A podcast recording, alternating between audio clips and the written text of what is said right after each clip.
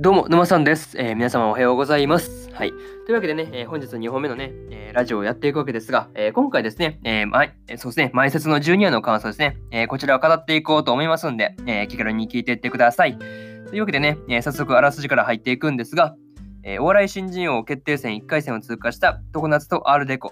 たくさんの人に笑ってもらうため、少しずつ時には立ち止まり、気づいたら後ろに進んだりしていながら、それでも一歩ずつ成長してきた常夏吹雪、真冬、アルデコ、リン、ナユタ。今できる最高のネタを披露する。というね、えーアニメ公式サイトからの引用です。ここからね、えー順次感想になっていくわけですが、まず一つ目ですね、えーアールデコの事態というところで、まあ、まさかのね、あの、アルデコが2回戦を辞退するということになるわけですが、まあ、ナユタにね、その何かあったわけではなく、あの、リンの声が出なくなったというところが、まあ、原因だったようで、まあ、ちょっとね、あの、ラストね、そうそうそう、前回のラスト、あの、ナユタがね、そう、2回戦出れなくなっちゃったっていうね、まあ、電話かかってきて何事かと思ったら、あの、リンの方がそうですね、あの、原因だったんですね。うん。ナユタに何かあったわけではないというのが、まあまあまあ、なかなか、なんていうの、ややこしいというか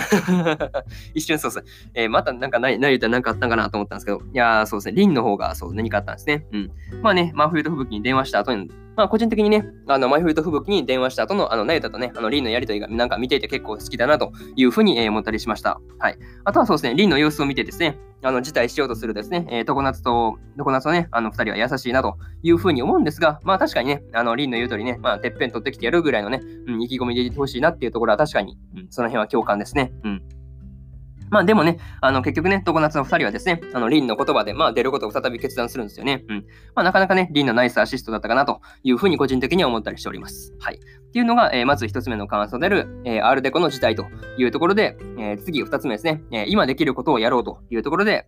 本番をね、前にして、あのミスしたことで、まあ、へこんでいる真冬にですね、まあ、ミスしミスしても、まあ、なんとかフォローするというふうに吹雪が言ってるんですが、まあ、なかなかね、戻らないんですよね。そう。結構まあまあ、確かに本番前のミスは確かにね、気になるなっていうところは分からんでもないんですけどね。うん。まあ、その後で、まあ、リンがね、かけたですね、あの、私たちもついている、それに相方を信じろって言葉がね、すごいなんか良かったなというふうなことをですね、なんか思ったりしました。はい。まあ、今回ね、なんでだろう、ナユだとね、リンが完全アシストに徹してるっていうのが、うん、そうですね、完全アシストにね、まあ、回ってるっていうのがすごいなんか強かったんじゃないかなというふうに個人的には、えー捉えたりしております。はい。とか、そうですね、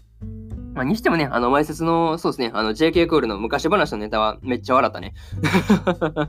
そう、なんて言うんだろう。あの、なんていう、あそこまで昔話にね、ガチでそうやられるとなかなか面白いですよね。そう。そうそうそう。なかなかね、まあ、あれ実際にね、あの、子供の前でやったら子供の夢を潰すような声ですから、なかなかできないんですけど、いや、あれは確かに漫才としてはなかなか面白いな、というふうには、えー個人的に思いました。はい。っていうところで、まずね、えー二つ目の感想である、えー今できることをやろうというところは終わりです。はい。次、三つ目ですね。えー気になる2回戦はというところで、まあ、常夏の2回戦のネタはですね、えー吹雪のツッコミがそうですね、キレがあって面白かったしですね、まあ、受けも良かったと思うんですけど、なかなかね、あの2回戦は突破できなかったということだったんですよね。いやー、どう、なかなかいい戦っていうか、もう普通に2回戦突破してそうな感じだったんですけどね、なかなかそううまくはいかなかったようで。うん。まあ、でもラストでね、あのノンスタイルから前説を頼まれるというところで、まあ、終わるんですよね。うん、終わるんですが、なかなかね、その、なんて言うんだろう、前説っていうタイトルをね、なかなか最後に回収していくあたりは、そうですね、いいアニメだなというところですね。うん。まあ、このあたりを見ているとですね、まあ、2回戦よりね、まあ、先に進めなかったけどですね、あの、常夏もですね、アルデコもなかなか一歩一歩ですね、あの、確実に前に進んでる感じが出ていてですね、あの、いいなというふうに個人的には捉えております。はい。っていうところですね。はい。これがね、え3つ目の感想である、えー気になる2回戦は？というところで、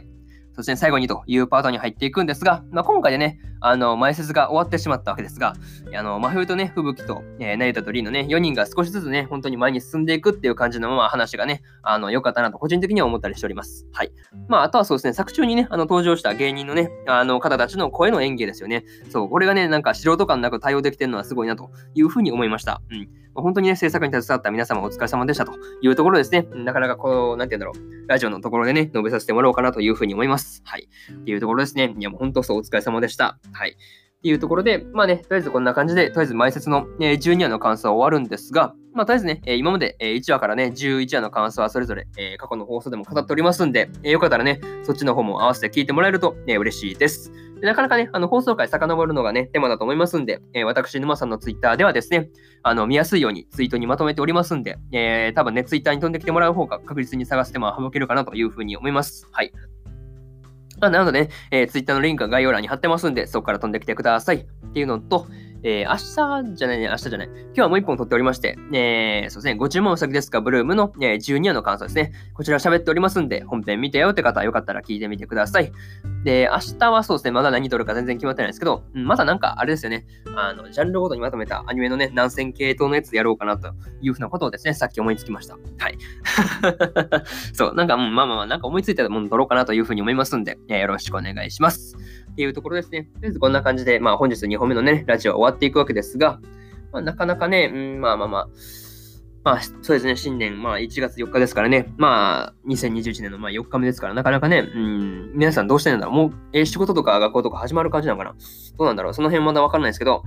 まあ一応ね、そうそうそう、まあ仕事、多分仕事が始まってる人多いですよね。うん、そうそうそうそう。そう。いや、もうこんなね、あの、まだ1月4日じゃないですか。いや、早いよね、本当そう。もうこんな時間から働くってなかなか、こんな時間っていうか時期ですよね。もうこんな時期から働くってなかなかすごいなというふうに思います。はい。っていうところですね。はい。まあもうまあ、なかなかね、まあそれぞれ皆さん事情がありとあると思いますが、まあなかなかね、それぞれ頑張っていってください。まあ沼さんも頑張ります。はい。まあ、そうです、そうです。とりあえずそうですね、昼からそうですね、カフェにでも行って、大学のレ大学のね、あのレポートでも仕上げようかなというふうに思ってます。はい。でも本当レポート時刻なんでね、その辺なかなかうまいことやっていかないといけないなっていうふうに思います。はい。っていうところでね、まあ、とりあえずこんな感じで、えー、そうですね。えー、本日2本目のラジオを終わりにしようかなというふうに思います。はい。というわけでね、えー、まだ次回の放送でお会いしましょう。えー、以上、沼さんでした。それじゃあまたね。バイバイ。